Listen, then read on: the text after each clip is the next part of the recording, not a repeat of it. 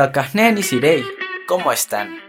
A través del viento es un podcast para los que somos curiosos y deseamos aprender sobre las culturas originarias. Acá encontrarás entrevistas con invitados especiales, relatos y más. Acompáñame todos los lunes en un nuevo episodio. También puedes seguirme en Instagram como arroba yunepa-bajo. comenzamos. Me honra presentarles a Emiliano Ríos. Él es de Argentina, pero ¿de qué ciudad de Argentina eres, bro? Estoy viviendo actualmente en la ciudad de Paraná, un nombre cuyo origen es guaraní, significa pariente del mar, en la costa del río que se llama igual Paraná, eh, y queda en la provincia de Entre Ríos, que es la provincia que limita con Uruguay. Pero soy de un pueblo, a unos 80 kilómetros, un pueblo muy chiquito que se llama Hernández. Ojalá algún día yo pueda ir a conocer por allá, porque pues no conozco, actualmente me lo estoy imaginando. Ojalá que sí, hermano. Ojalá, ojalá que sí. Y pues el motivo del cual estamos contigo acá hablando en este episodio del podcast es porque tú hace que ya tiene dos años aproximadamente, si no me equivoco, si no me corriges, Ajá. que viniste a México, ¿verdad? Exactamente, fue sí, fue en... No, fue hace casi dos años, en enero de 2017, que ahí tuvimos la suerte de de conocernos y compartir. Enero de 2017. Y, ahí, bueno, yo comenzaba con, No, decía que ahí fue mi primera experiencia viajando para conocer a raperos indígenas del continente. como bueno, eh, bien en su momento lo estuvimos charlando y les comenté, estoy haciendo una investigación que es para un doctorado en ciencias sociales que estoy haciendo. Eh, yo soy licenciado y docente eh, y actualmente me encuentro entonces investigando sobre eh, la expresión del rap originario en los distintos puntos del continente, siendo que es una movida creciente en los últimos años y que está floreciendo, emergiendo desde el sur, desde la Patagonia hasta Canadá, por todos lados. Y así, bueno, ese fue el primer viaje donde nos estuvimos conociendo, ¿no? Pero después siguió la cosa. Sí, justamente eso, justamente eso, que tú llegaste acá a México contactándonos a, pues, a varios raperos originarios. Exactamente. Y estuvimos ahí compartiendo con vos, con Juan Sant, con el Keeper y, con Morales, ¿no? En aquellos días en, el DF. Sí, sí, sí, justo, justamente en esas fechas que realmente fue una visita muy agradable de tu parte que nos hayas visitado de este lado que... Qué bueno, fue, recíproco, hermano. Sí, justo eso, hermano. Que, que justamente tú vienes a hacer una investigación sobre el rap originario precisamente, o cómo es que empieza todo este viaje tuyo para llegar a México, contactar a nosotros y hacer pues todo un estudio de la parte social del rap originario. Sí, bueno, en principio a mí, eh, si bien me, he venido dedicando a las ciencias sociales, siempre me interesó la música, he estudiado música también, tengo mis proyectos musicales, entonces es que desde mis investigaciones me interesa eh, de alguna manera poder visualizar eh, nuevos, digamos, procesos emergentes en torno a lo musical.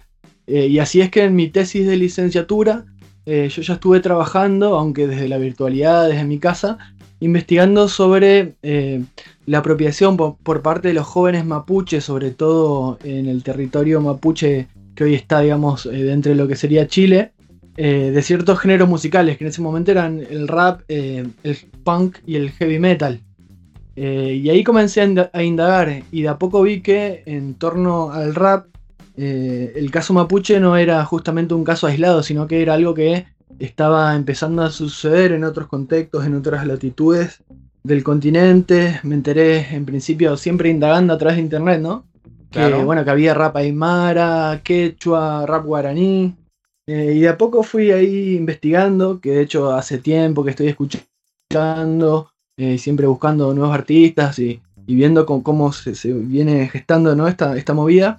Eh, he venido armando una lista de reproducción que está en YouTube eh, en mi canal que tiene mi nombre, Emiliano Ríos.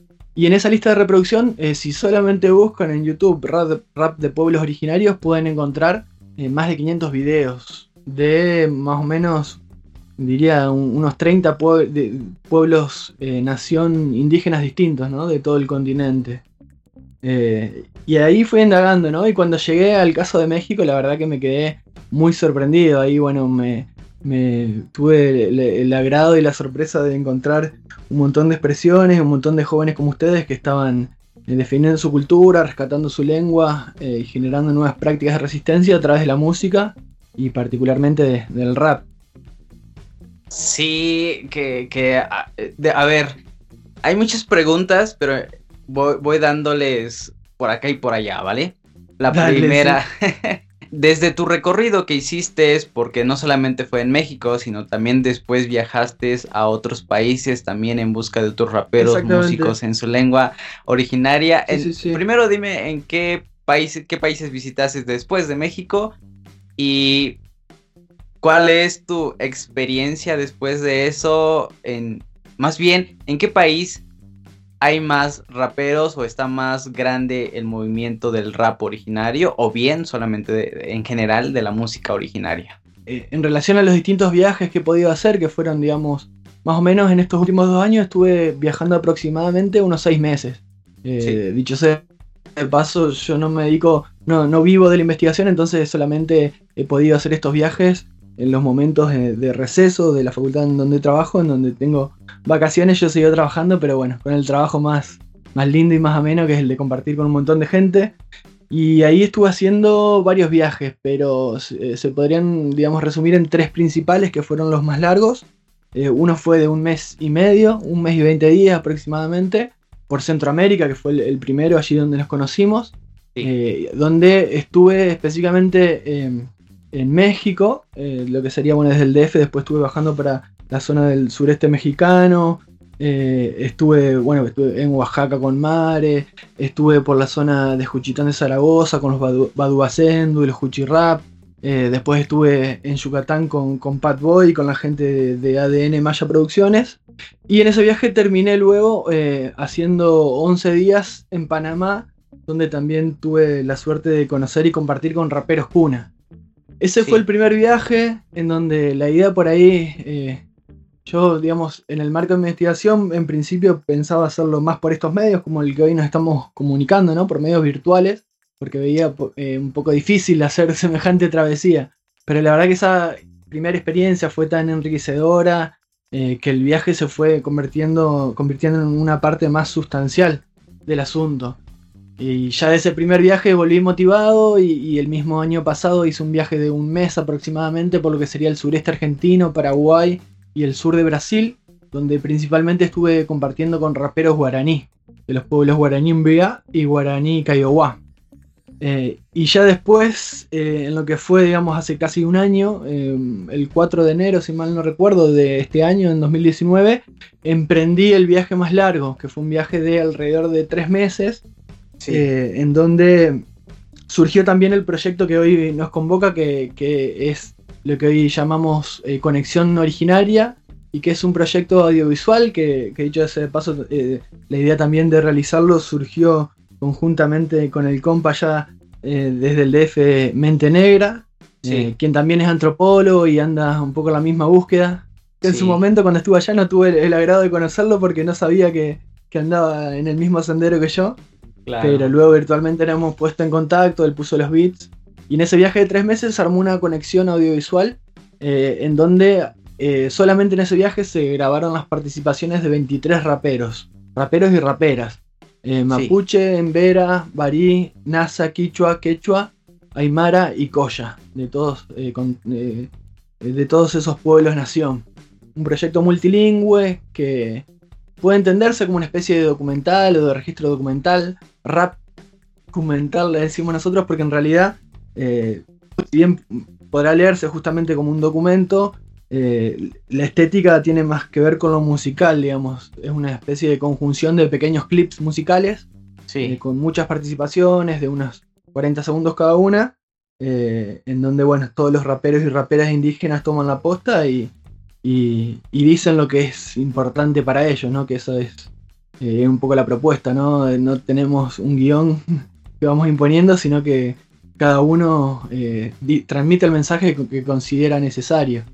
Eh, así un poco ese fue el contexto en el cual fue surgiendo este proyecto. Y yo por ahí, bueno, como te decía, en torno a, a, donde veo más fuerte, digamos, la cuestión del rap originario o rap indígena, eh, yo creo que principalmente en México, podríamos decir en, Chile, más bien en, en, Gulumapu, que es la parte ¿no? del territorio mapuche que está, eh, digamos, hacia el oeste de, la, de, la, cordillera, lo que actualmente se adjudica al Estado chileno. Eh, digo, en ese sentido, la, escuela del rap mapuche es una de las más fuertes porque tiene más de, no sé, una veintena de, exponentes, tienen sus propios circuitos, eh, y en ese sentido es una de las movidas que veo más fuertes. También en, países como eh, propios del cordón andino, como en Bolivia, en Perú, bueno, al norte de Ecuador, hay una movida muy fuerte también de rap quichua. Eh, pero también en México, indudablemente, que es el país en donde por lejos se ven mayor cantidad de expresiones, ¿no? Rap Cuicateco, Tutunacu, Mazateco, Zapoteca, eh, Lloreme, Seri, Otomí, Náhuatl. Uno no para de, encontrar nuevas expresiones. Seguramente me, me, olvidé un montón, pero cada día florecen nuevas, ¿no? Sí, claro. Que esa era mi duda, me, inquietaba conocer eso. Digo, ¿en qué país es donde está más fuerte la escena? O más bien hay como más raperos, más activos, hay mayor presencia del rap originario. Y yo también creo que sí coincido en que parte de, pues, entre Perú, yo creo que sí hay como un, un poco más de movimiento. Y desde luego que en todos los países, pero entre menos lenguas a lo mejor son menos exponentes, pero igual cada, quien, cada quien tiene una historia, una forma de expresarse y un contexto social que, que viene de su raíz, ¿no? Y eso es para mí sorprendente, porque también gracias a que te conocí a ti, eh, pude como también ampliar mi conocimiento de, de las personas, de los chavos, hombres, mujeres que, hacen rap originario. Porque hay, muchas, hay muchas lenguas que yo no conocía o que incluso al día de hoy no conozco, pero conforme al Facebook eh, se contactaron contigo, a veces se contactan conmigo o yo los busco para invitarlos a este podcast y ahí vamos conectando también con otras personas y voy conociendo nuevas lenguas, voy conociendo nuevas personas que, que no creí que existieran. Y desde luego que Mente Negra ha sido uno de los pues ha sido como el pilar para nosotros acá.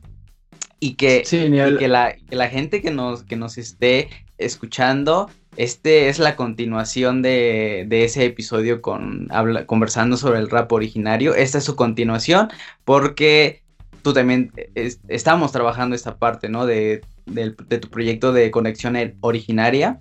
Y es como una continuación, ¿no? De, ahora bien. Claro, tal cual, sí. Y ahora como que nos regresamos al comienzo, del inicio de, tu viaje, de tu, de tu tesis de doctorado.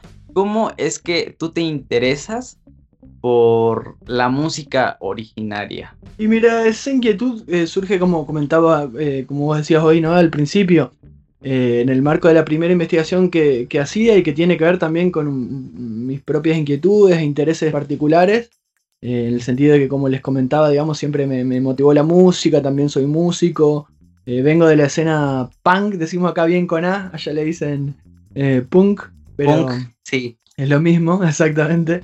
Eh, y bueno, como te comentaba en esa primera investigación, eh, encaré por ese lado lo que fue el surgimiento también en su, en su momento, a decirlo, de jóvenes que se autoidentificaban, eh, digamos, con elementos pertenecientes a estas culturas musicales como el punk, el rap y el heavy metal, como el caso de los mapunkis o de los mapurbes y, y mapujevis.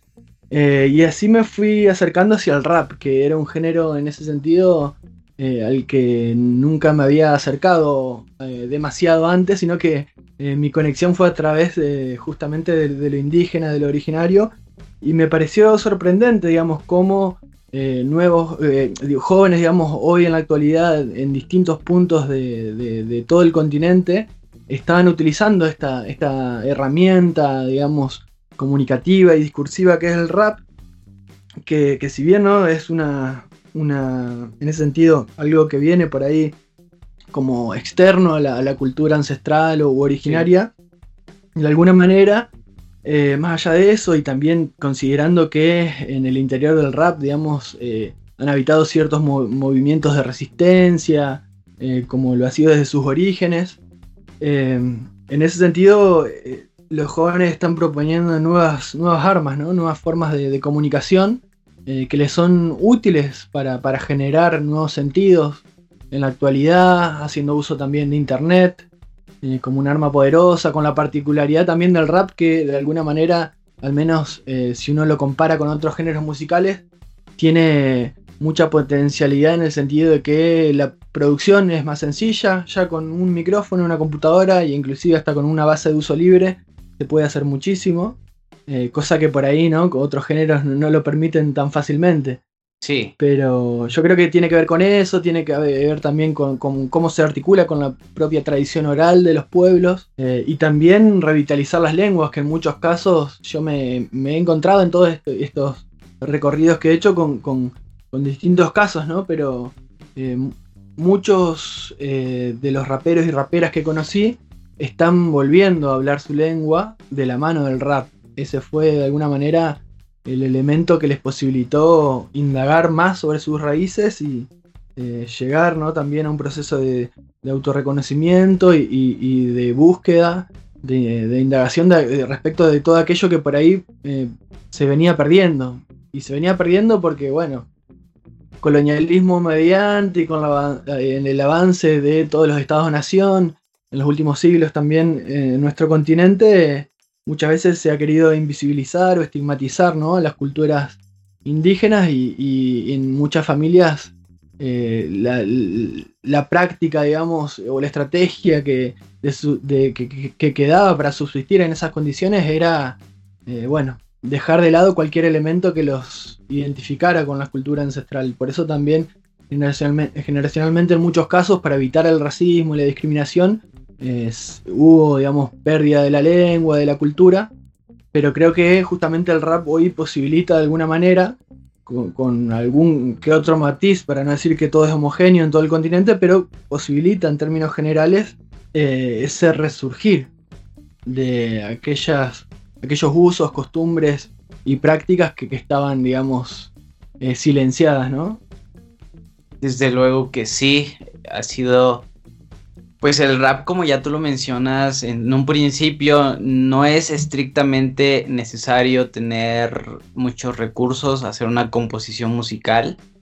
Eh, claro, detrás de todo eso sí hay, sí hay, sí existe todo eso, pero muchas veces es suficiente con, con agarrar un beat de uso libre y después si uno quiere profesionalizarlo, querer dedicarse más en serio a esto, pues necesariamente sí tendrían que ser como eh, beats originales, pistas originales y adoptar toda una pues una presencia escénica, trabajar la parte de la letra, de un sinfín de cosas que yo he tenido que estar eh, eh, incluyendo en, el proyecto.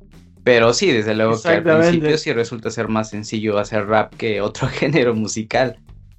Claro, yo pues, sobre todo por, por las facilidades técnicas, en el sentido de que grabarlo es mucho más sencillo, producirlo. Obviamente que tiene sus cosas y no es fácil hacerlo eh, y que suene bien, como es todo un proceso de aprendizaje también que lleva sus años como en cualquier música, ¿no? Eh, además, sí, la cuestión de la puesta en escena y demás también, ¿no? Sí. es cuestión adquirir. En esos viajes que tú has hecho conociendo a diferentes raperos, a diferentes pues artistas de este género, ¿cuál ha sido la mayor dificultad que has visto en, estos raperos o en nosotros sobre llevar nuestra música a exponerlo a otras personas? ¿Qué has notado que sea lo más difícil? Lo difícil es eh, muchas veces el contexto en el que, que habitan, creo, considero que la gran mayoría y que tiene que ver no con un caso singular porque sean raperos, sino porque son jóvenes de pueblo originario que, que creo que en general, eh, si bien han sido distintos los procesos históricos en cada país, pero en, todos los casos se ha sufrido de la marginalización. Eh, en muchos casos eh, he estado tanto con raperos, digamos, que habitan zonas rurales. es más, algunos insertos en, digamos, en la forma de vida más tradicional, en comunidad. Pero la mayoría de los casos son raperos indígenas que viven en la ciudad, ¿no? Porque también sus familias han sufrido históricamente procesos de despojo por el cual en algún momento de, la historia no les quedó otra que eh, irse hacia las periferias de, las grandes ciudades. Y en ese sentido, si bien veo muchísimo empuje, la principal problemática creo que, va por ese lado de la falta de recursos y demás. Pero creo que también lo que ha provocado Internet en, los en las últimas décadas ha posibilitado también nuevas formas de, llegada a un público y a veces, digamos, si bien quizás no hay tanto eh, dinero para hacer una buena producción, pero sí hay muchas ganas y mucha convicción, sumado a, algo que me parece que yo siempre que hablo de este tema con gente, eh, muchas veces la mayoría, digamos, ni, se esperaba que existiera algo así y a todos creo que de alguna manera les resulta bastante novedoso. Entonces, eh, por ese, desde ese lugar también, digamos, hay una llegada, ¿no? O sea, me, he pasado muchas horas siempre también indagando virtualmente, buscando notas, entrevistas y siempre estoy al tanto de, lo que van haciendo en, diferentes puntos, ¿no? por ahí la, intención del proyecto en el que estamos ahora, que como comentaba surgió en el marco de ese tercer gran viaje, era justamente tratar de poner un granito de arena y para que hagamos algo colectivo en, eh, lo cual, digamos, eh, todo esto que está eh, sucediendo en distintos lugares se potencie y, se, se, comunique, ¿no? Se, justamente que haya una buena conexión, que, creo que en ese sentido es algo que, está rindiendo sus frutos, porque como comentabas vos recién, ¿no? Después de, aquel, de aquel momento, cuando nos conocimos hace casi dos años, en donde yo andaba con esta búsqueda y, y, eso sucedió en muchos casos, ¿no? De que vos comentabas que también por ahí eh, eh, llegaste a conocer a otros raperos indígenas en otros lugares eh, y así se fue dando la cosa, ¿no? Yo en ese viaje que hice de tres meses, que bueno, estuve un mes en, Chile, después me fui unos 20 días a Colombia, como casi dos semanas en Ecuador, y después tuve más o menos un mes repartido entre Perú y Bolivia. Em, y sucedía eso, ¿no? Iba grabando con cada uno y después el siguiente escuchaba a los que venían, eh, los que habían grabado antes, y ahí se iban conociendo en algunos casos. Me encontré con algunos raperos que me decían esto, yo no sabía que había otros raperos indígenas en otros lugares. Claro. Eh, y en ese sentido creo que va a ser una, herramienta poderosa. Eh, además también porque es un proyecto colectivo, digamos, rompemos ahí con la idea de que, bueno, que es, no hay una autoría singular acá, sino que es algo que construimos entre todos. Eh, y creo que eso le puede dar mucha potencia. Participan, como te mencionaba, ¿no? 23 proyectos, eh, que son bueno, unos 11 proyectos de rap mapuche. Eh, después hay un, grupo de rap en Vera de Colombia, los linajes originarios. Están las chicas del pueblo barí, que son las motilonas rap. John J, rapero NASA, toda esta gente de, Colombia. después estuve con Sumay de los Nin en Ecuador y con la gente de la Meriwasi, raperos quichua, eh, con Coscorruna y con Kutay en el Cusco en Perú, eh, raperos eh, quechua, estuve con raperos Aymara en La Paz, en Bolivia, con Nina Uma y con, y con Santino de Nación Rap. y terminé ese viaje grabando con, bueno, en Bolivia ya digamos en lo que sería Sucre, grabé con el Kaipi Rap y también con Rachel, la, la de las rimas, que es parte del colectivo. Y bueno, el último punto fue en Argentina ya con, las chicas de AUCA, eh, de AUCA Nuna, que son raperas Coya. Eh, así que la verdad yo me fui con algunas herramientas eh, y mi mochila viajando solo. y bueno, una computadora, un micrófono condenser, una placa de sonido y una camarita. Y dije, bueno, vamos a hacer eh, hacer algo, producir algo. Me imaginaba alguna canción o algo así, donde puedan participar varios. Pero la verdad que con el crecer del tiempo, eh, con el pasar del tiempo, quiero decir, en el viaje el proyecto fue creciendo. Y ya como comentaba, en Chile grabamos con 11 proyectos de rap, donde hay desde jóvenes que por ahí...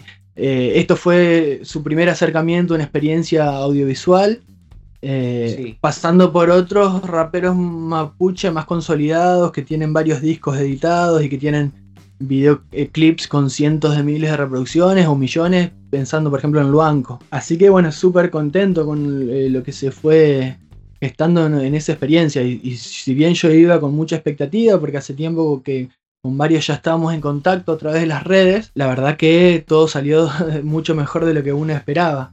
Eh, me vine con unos 18 minutos de grabación, que, es toda la primera gran parte de la conexión originaria, eh, a la cual, bueno, después se suman allá ustedes, toda la gente con mente negra, Eh, también estamos recibiendo algo de material de Panamá, de los, de los Puna Revolution.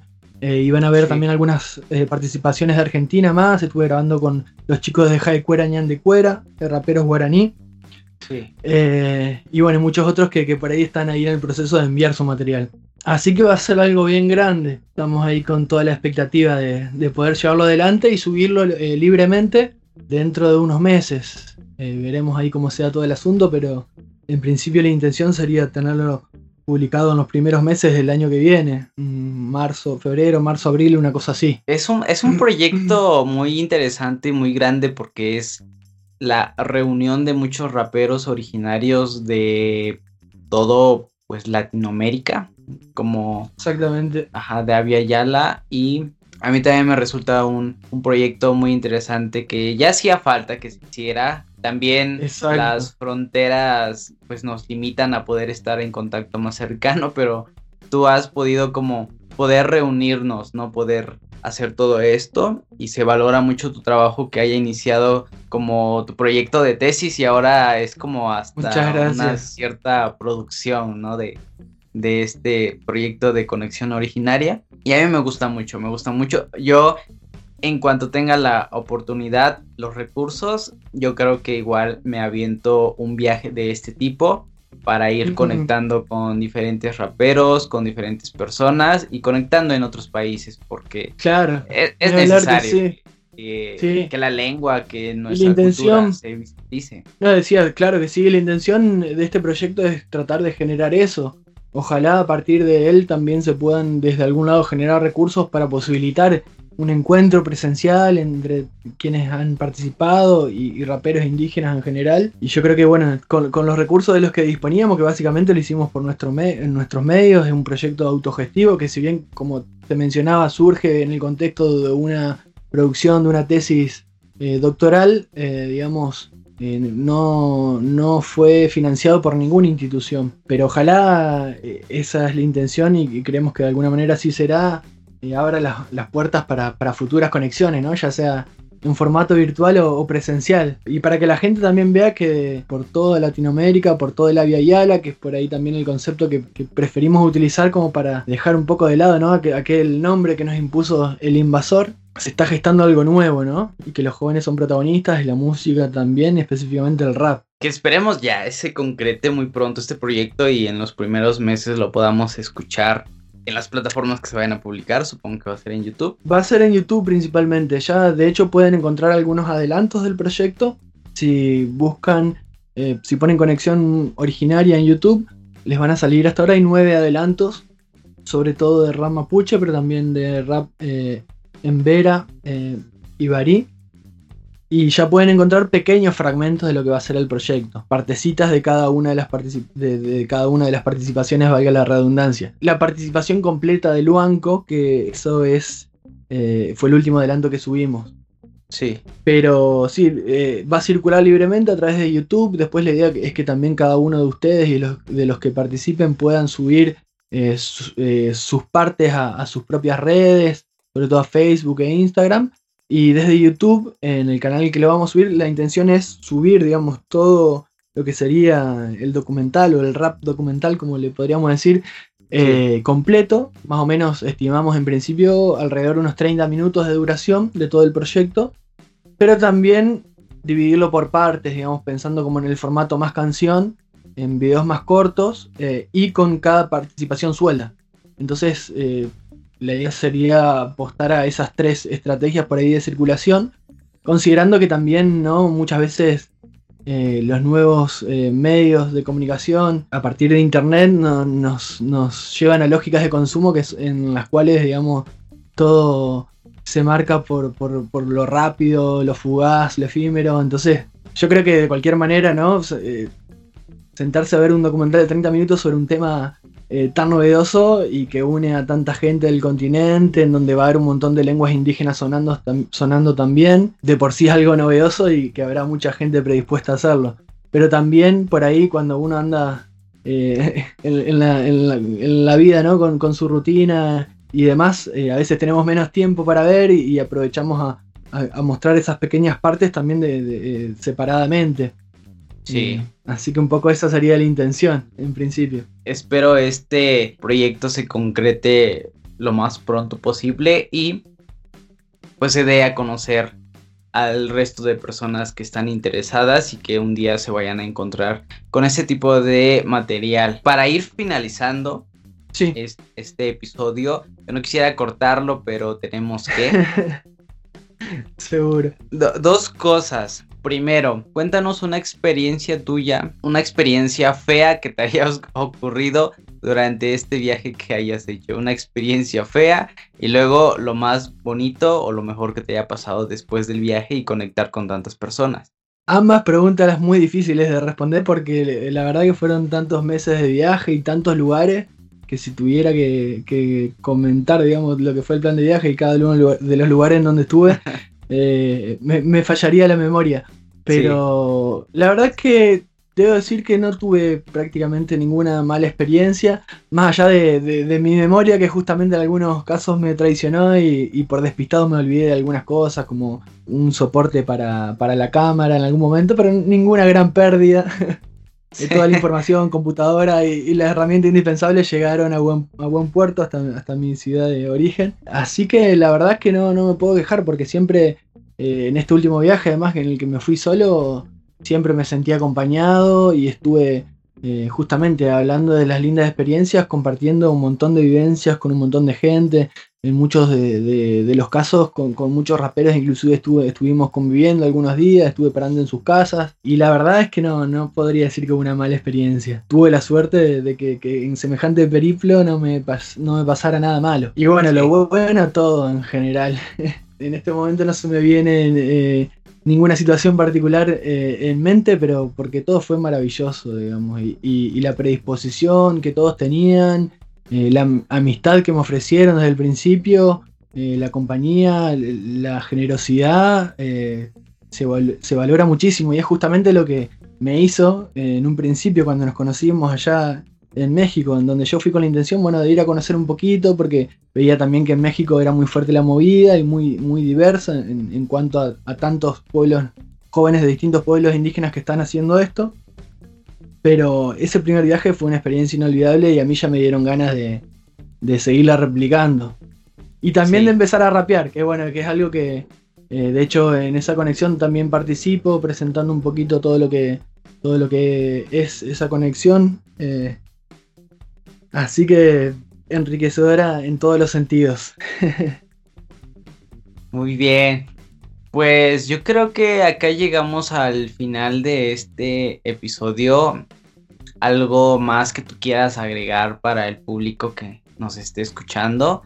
Algo que se te esté olvidando y quieras mencionarlo. En principio agradecerte por el espacio. Me parece sumamente importante el trabajo que estás haciendo y te deseo lo mejor con estos podcasts y todos los que se vendrán porque la verdad que desde todos los lugares y con todas las herramientas, ya sea el rap o sean, digamos, las nuevas herramientas virtuales, hay que generar nuevas prácticas eh, para revitalizar nuestra, nuestra herencia de, de, la Via Yala. Así que muy contento, Yuneva, con, con tu invitación y de poder estar participando acá.